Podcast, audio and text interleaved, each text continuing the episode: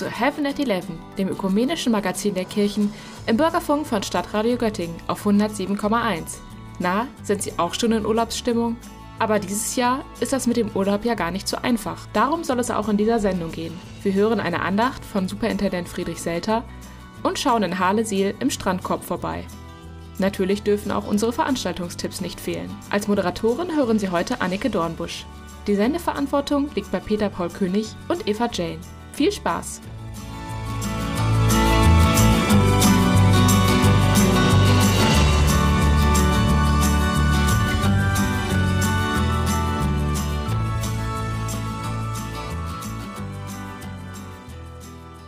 Sie hören Heaven at Eleven, das ökumenische Magazin der Kirchen im Bürgerfunk von Stadtradio Göttingen auf 107,1.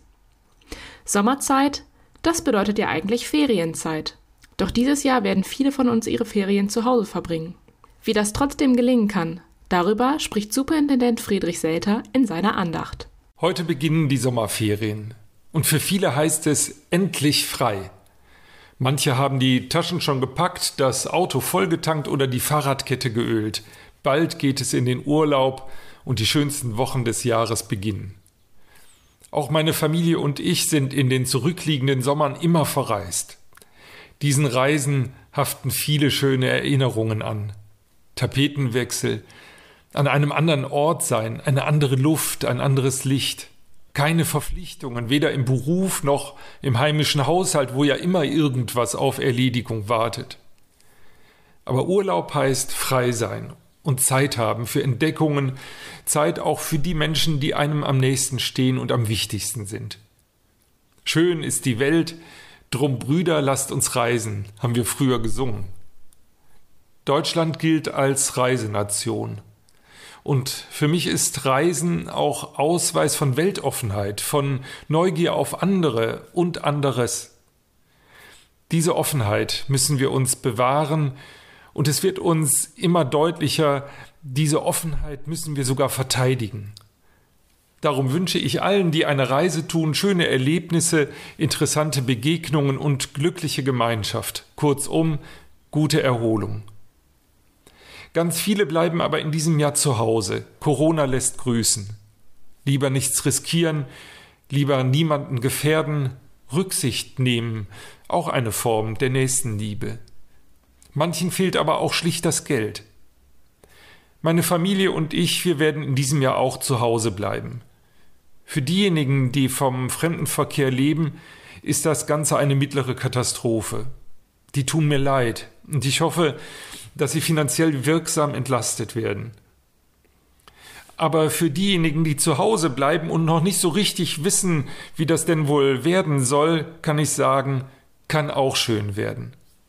In der Bibel heißt es im Psalm 37 sogar, bleibe im Lande und nähre dich redlich. Ehrlich gesagt freue ich mich auf freie Wochen in Göttingen. Endlich mal Zeit, Neues zu entdecken in der eigenen Stadt und im eigenen Landkreis. Wir haben früher in einer großen Stadt in einem anderen Bundesland gelebt, 17 Jahre lang. Und heute sagen wir manchmal, eigentlich müssten wir dort mal Urlaub machen. Es gibt da so vieles, was wir im Alltag gar nicht entdeckt haben. Ein überregional bekannter Skulpturenpark, nie dagewesen. Ein Industriemuseum, nie besichtigt. Im Alltag kommt man ja nicht dazu. In diesem Jahr bleiben wir vor Ort und genießen freie Zeit zum Entdecken. Ernten die Tomaten auf dem Balkon, die wir im Frühjahr gesät haben, unternehmen Wanderungen in der Umgebung, leben mal einfach in den Tag hinein oder besichtigen ein Dorf oder eine Stadt ganz in der Nähe, wo wir aber noch nie gewesen sind. Wie viele gute Tipps warten darauf, dass wir ihnen endlich mal nachgehen. Nicht, dass es eines Tages heißt, in Göttingen müssten wir eigentlich mal Urlaub machen. Also bleibe im Lande und nähre dich redlich. Ehrlich gesagt ist dieser Vers natürlich nicht für Corona-Zeiten geschrieben. Zur Zeit der Bibel gab es weder eine Urlaubskultur, wie wir sie heute kennen, noch Tourismus. Es geht auch nicht um Ratschläge für eine gesunde Ernährung, denn der ursprünglich hebräische Wortlaut müsste genauer übersetzt werden Bleibe im Lande und bewahre die Treue. Es geht in dem Psalm darum, zur eigenen Situation Ja sagen zu können, sich nicht mit anderen zu vergleichen und Neid auf diejenigen zu hegen, denen es vermeintlich besser geht. Es geht auch darum, die eigenen Grenzen zu akzeptieren, mit seiner Zeit, mit seiner Kraft, mit seinen Ressourcen sorgsamer umzugehen und neu schätzen zu lernen, was einem von Gott gegeben ist. So bleiben wir uns selbst und auch Gott treu. Vielleicht kann gerade ein Sommer zu Hause Ruhe und Freiraum bieten, zu entdecken, was uns wirklich wichtig ist, wofür wir uns einsetzen wollen und was unser Leben reich und sinnvoll macht. Das war Superintendent Friedrich Selter. Wir wünschen allen, denen, die in Urlaub fahren und denen, die hier in Göttingen bleiben, schöne Ferien.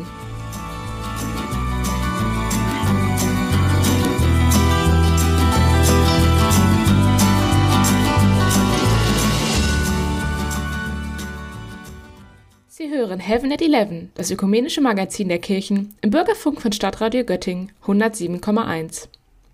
Die Bewohnerinnen und Bewohner von Altenpflegeheimen waren und sind von den Corona-Beschränkungen in besonderer Weise betroffen.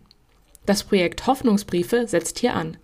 Natürlich sind Hoffnungsbriefe kein Ersatz für Begegnungen von Angesicht zu Angesicht, und doch können sie etwas Farbe, Licht und Abwechslung in den Alltag bringen und haben bereits die eine oder andere Brieffreundschaft begründet.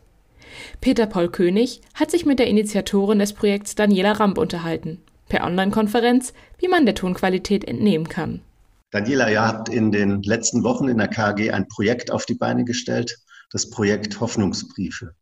Worum geht es da? Hoffnungsbriefe sollen ein Zeichen setzen, dass sich die Menschen, die in Alten- und Pflegeheimen bei den starken Corona-Beschränkungen die Menschen wissen, dass man an sie denkt. Die Idee dieser Hoffnungsbriefe erreichte uns äh, von unserer Referentin Susanne Lorenz. Sie hatte einen Bericht gesehen im Fernsehen. Da ging es um diese Hoffnungsbriefe in Hamburg in der Diakoniestiftung, die das initiiert haben. Und ich nahm Kontakt dorthin auf und fragte, ob wir das kopieren dürfen für Göttingen, weil ich diese Idee ganz wunderbar fand, zu zeigen, dass man an sie denkt und dass man ihnen Kraft sendet und gute Gedanken sendet und eine Perspektive zeigt, dachte ich, das passt sehr gut zur katholischen Hochschulgemeinde. Welche Resonanz hat das Projekt gefunden? Ich glaube, wir haben mittlerweile über 60 Briefe bekommen, die ich an vier Einrichtungen in Göttingen und Umgebung verteilt habe waren auch Studierende, aber es kamen auch Briefe, ich sag mal, aus dem Landkreis äh, oder aus Duderstadt oder auch weiter weg aus Berlin, Bremen. Ich vermute, das ist zurückzuführen auf die Werbung innerhalb des Social Media, die wir auch gestart, gestartet haben dazu. Und ähm, es hat mich sehr gefreut, dass das so weit gestreut hatte und äh, so viele daran teilgenommen haben. Die Briefe zu bekommen, das ist ja die eine Herausforderung, also Werbung zu machen, an Menschen zu kommen, die Interesse haben, Briefe zu schreiben. Im Vorgespräch hast du erzählt, dass die zweite Herausforderung war, überhaupt Abnehmer für die Briefe zu finden, also Institutionen, die bereit sind, solche Briefe auch dann an Menschen weiterzugeben, die im Altenheim sind. Das war eine wirkliche Herausforderung. Ich hatte zu Beginn drei Alten- und Pflegeheimen geschrieben und nichts geschah. Vier Wochen lang geschah gar nichts. Ja, also es kam natürlich parallel, dass Corona in den Altenheimen auftrat und natürlich haben die dann auch andere Sorgen. Und der, ich sag mal, der gute Hinweis war, dass sich doch mal Kontakt zur Caritas aufnehmen solle, denn Frau Weiß von der Caritas hätte gute Beziehungen zu Alten- und Pflegeheimen. Ja, und dann waren, standen die Türen wirklich offen. Ich habe von einer Seite, von einem Wohnheim gehört, dass sie also eine richtige Aktion dann auch daraus gemacht haben, dass ähm, sie die Briefe entweder vorgelesen haben, wenn es dann doch pflegebedürftigere Menschen waren. Läuft das Projekt noch, falls äh, Menschen sich daran beteiligen wollen? Und wie können sie Näheres erfahren? Das äh, Projekt soll sehr gerne fortgeführt werden, denn die Beschränkungen in den Altenheimen sind ja immer noch. Insofern wäre es ganz wunderbar, wenn es vor allen Dingen für Bewohner und Bewohnerinnen, die vielleicht wenig eigene familiäre Kontakte haben oder auch keine Angehörigen mehr haben. Gerade an die hatten wir gedacht, dass die dann diese Briefe bekommen, dass sie einfach dieses Zeichen bekommen. Und insofern kann wirklich jeder, der gerne Briefe schreibt, noch äh, einen Brief ähm, formulieren und könnte ihn richten an die katholische Hochschulgemeinde. Äh, Aktion Hoffnungsbrief ist ganz wichtig, dass das mit formuliert ist. Kurze Straße 13 in 37073 Göttingen. Jetzt kann es halt sein, dass der eine Bewohner oder die eine Bewohnerin aus einem Altenheim jetzt gerade im Stadtradio zuhört und denkt, es wäre ja schön, auch mal so einen Hoffnungsbrief zu erhalten. Gibt es da die Möglichkeit, an euch ranzutreten und praktisch einen Briefwunsch zu formulieren? Das finde ich eine besonders schöne Idee. Natürlich geht das. Man kann auch uns schreiben, Aktion, Hoffnungsbrief und vielleicht ans Team eine schöne Idee, falls jemand sagt, oh, das ist ja eine tolle Aktion. Unser Alten- und Pflegeheim bekommt gar keine Hoffnungsbriefe. Sehr gerne. Das Projekt geht also weiter. Und für alle, die entweder einen Hoffnungsbrief schreiben oder aber einen Brief erhalten möchten, noch einmal die Adresse KHG, Kurze Straße 13, 37073 Göttingen. Und ganz wichtig, Hoffnungsbriefe mit dem Zusatz Hoffnungsbrief versehen. Briefwünsche mit dem Zusatz KHG Team.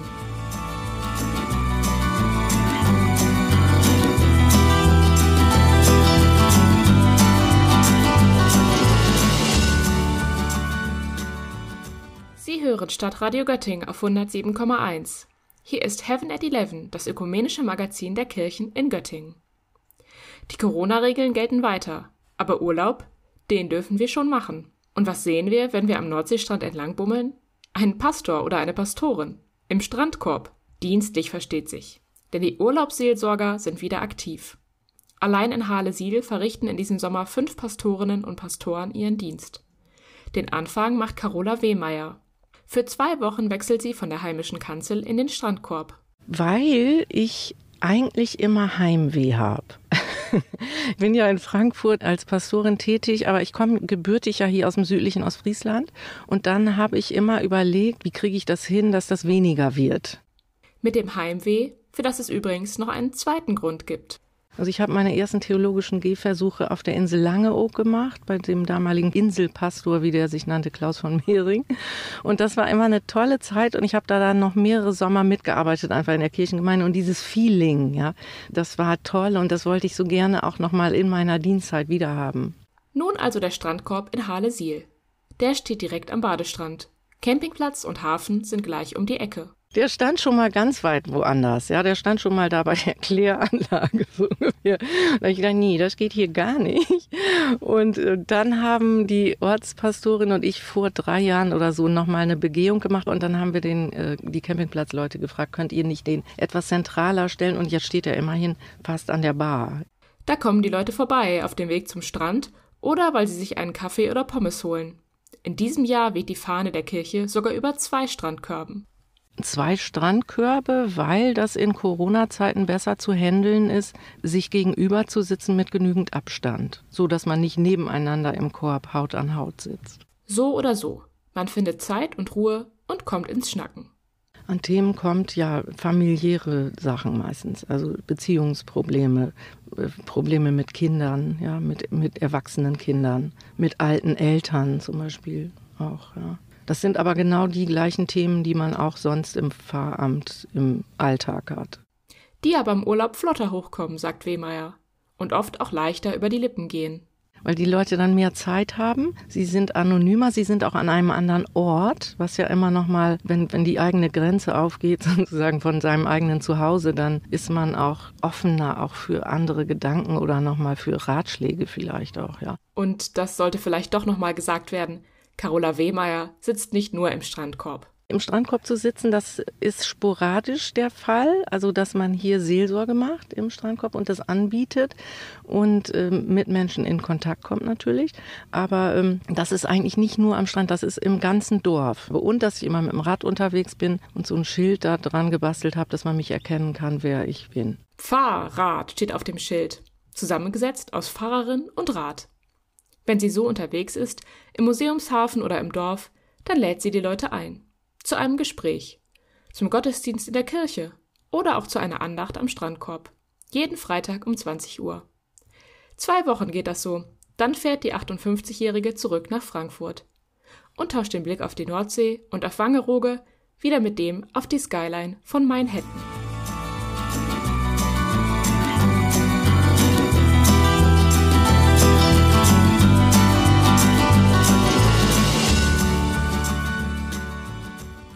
Ist Heaven at Eleven, das ökumenische Magazin der Kirchen im Bürgerfunk von Stadtradio Göttingen auf 107,1.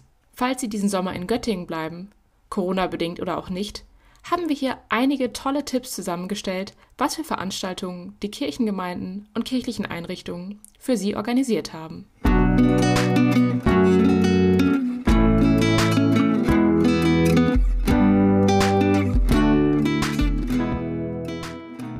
Mit den Sommerferien beginnt in der Region fünf Kirchen im Nordosten die Sommerkirchensaison.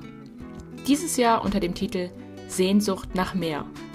Christophorus, St. Petri Wende, St. Martin Rohring, die Klosterkirche Nikolausberg und St. Kosmos und Damian in Herberhausen laden drei um zu Gottesdiensten ein.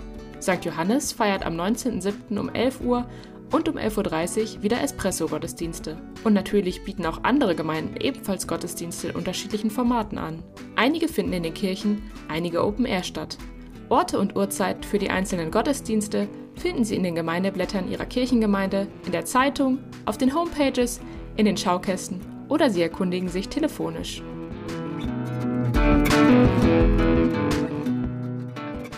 Am Samstag, den 18. Juli, findet in der Kreuzkirche um 20 Uhr ein Orgelkonzert statt mit Werken von Bach, Vierne und Rütti. An der Orgel spielt Bernd Eberhard. Die Pastoren Lönnecker und Schridde rahmen das Konzert mit einem geistlichen Wort.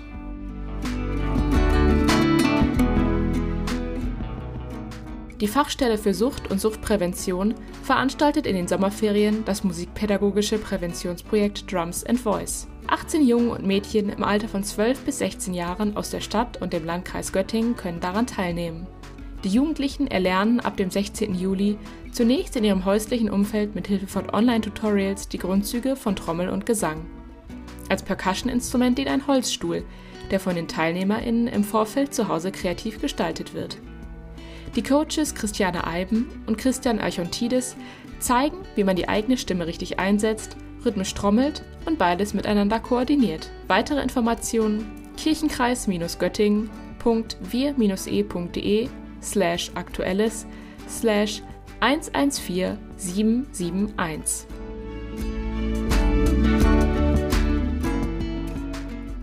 Die evangelische Familienbildungsstätte startet mit ihrem neuen Programmheft, dem Roten Renner, in eine besondere Herbstsaison. Die Einrichtung gibt es nun schon über 60 Jahre, aber Kursplanung in Zeiten eines Lockdowns, das war schon eine besondere Herausforderung, so Fabi-Leiterin Elke Drebing. Seit ein paar Wochen sind Begegnungen vor Ort wieder möglich. Die Gruppengröße ist den aktuellen Auflagen angepasst, der Hygieneplan steht, die Räume sind durch Markierung abstandsgerecht zur Nutzung vorbereitet und Aussänger und Aussteller informieren über die notwendigen Verhaltensregeln. Anmeldungen für die neuen Kurse sind ab dem 6. Juli möglich.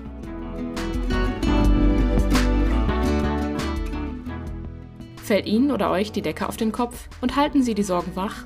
Dann haben Sie keine Scheu, sich mit Ihren Pastoren und Pastorinnen in Verbindung zu setzen oder mit der Telefonseelsorge. Die Telefonseelsorge ist rund um die Uhr erreichbar. Die Anrufe bleiben anonym. Die Telefonnummer ist kostenfrei und lautet 0800 111 0111 oder 0800 111 0222.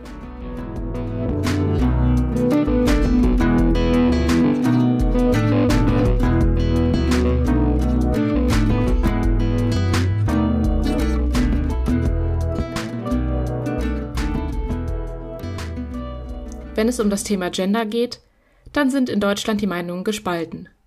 Während die einen für öffentliche Toiletten für das dritte Geschlecht kämpfen, gibt es auf der anderen Seite Männer und Frauen, die Homosexualität nicht tolerieren können oder wollen. Besonders in den Kirchen gibt es noch viele Vorbehalte. Schomburg-Lippe ist dabei die einzige evangelische Landeskirche in Deutschland, die bislang keine schwulen und lesbischen Paare in ihren Kirchen segnet. Bremen ist da viel liberaler. Da kann jede Gemeinde mehr oder weniger machen, was sie will. Und genau das ist das Problem, sagt Katja Jakob. Denn Liberalität gilt für alle, auch für die Feinde der Freiheit. Konkret, der Pastor der Bremer Innenstadtgemeinde St. Martini, Olaf Latzel, ist ein streng evangelikaler, also radikal evangelischer Christ, der Homosexualität verabscheut. Und das auch genauso sagt. Dafür lieben ihn seine Anhänger und reisen aus ganz Norddeutschland zu seinen Gottesdiensten. Und wer es nicht ans Weserufer schafft, der schaut sich seine Predigten auf YouTube an. Dort war bis vor kurzem noch ein Mitschnitt aus einem Eheseminar von ihm zu sehen. In dem Video bezeichnet er Schwule und Lesben als Verbrecher. Der, Zitat, ganze Genderdreck sei teuflisch und satanisch. Nun hat die Bremer Staatsanwaltschaft Anklage wegen Volksverhetzung erhoben. Bernhard Baumann-Chichon, Anwalt und Experte für kirchliches Arbeitsrecht, erläutert. Und das Problem, was dahinter steht, ist, dass hier ein Pastor mit der Autorität dieses Amtes hingeht und seine subjektive Glaubenswahrheit zum Maßstab der Beurteilung von Menschen macht. Das ist ein zutiefst undemokratisches Verhalten. Das ist schlechterdings nicht hinzunehmen.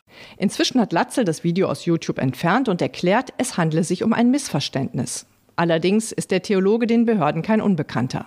Schon in vergangenen Fällen hat die Staatsanwaltschaft ermittelt, zuletzt 2015. Da hatte er in seiner Predigt Katholiken, Muslime und Buddhisten diffamiert. Es kam allerdings nicht zur Anklage. Was ist diesmal anders? Zum einen ist die Beweislage eindeutig, also das, was er gesagt hat, ist dokumentiert.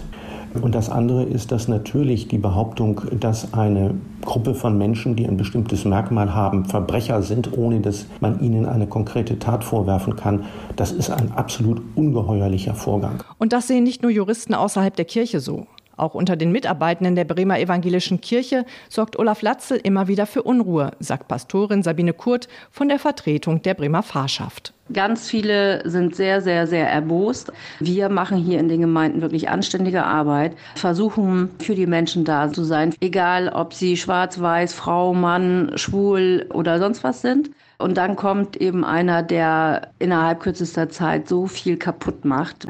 Es hat natürlich wieder Kirchenaustritte gehagelt und wird wahrscheinlich auch noch weitergehen. Und jetzt ist da so ein Punkt erreicht, wo die meisten sagen, der Mensch ist mittlerweile als Kollege ein bisschen unerträglich geworden. Der Fall Olaf Latzel hat in der Bremer Kirche mehr als nur kollegiale Missstimmung ausgelöst. Im Mai eröffnete die Kirchenleitung ein Disziplinarverfahren gegen ihn. Ein erstes Treffen zwischen dem streitbaren Pastoren und der Kirchenleitung hat Anfang Juli stattgefunden. Da hat man sich darauf geeinigt, dass Latzel bis zum 24. August Urlaub nehme, wie es heißt. Nun allerdings ruht das kirchliche Verfahren, bis der Fall vor dem staatlichen Gericht entschieden ist. Sollte Latzel zu einer Freiheitsstrafe von mindestens einem Jahr verurteilt werden, wird er auch als Pfarrer entlassen. So sieht es das kirchliche Dienstrecht vor.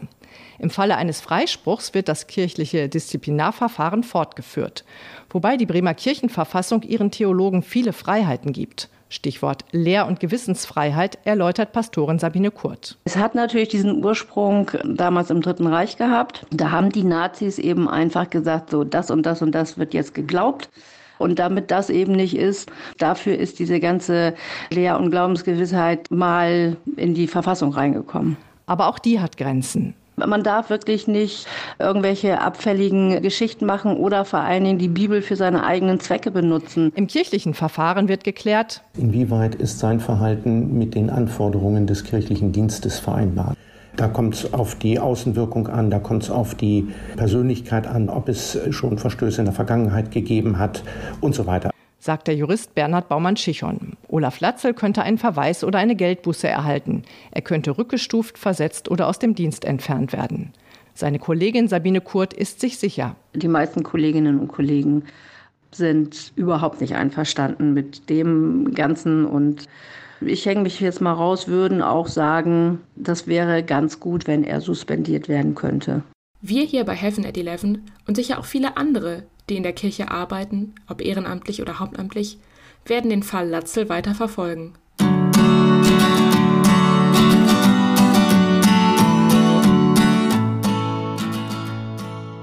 Das war es leider schon wieder mit Heaven at Eleven, dem ökumenischen Magazin der Kirchen im Bürgerfunk von Stadtradio Göttingen auf 107,1.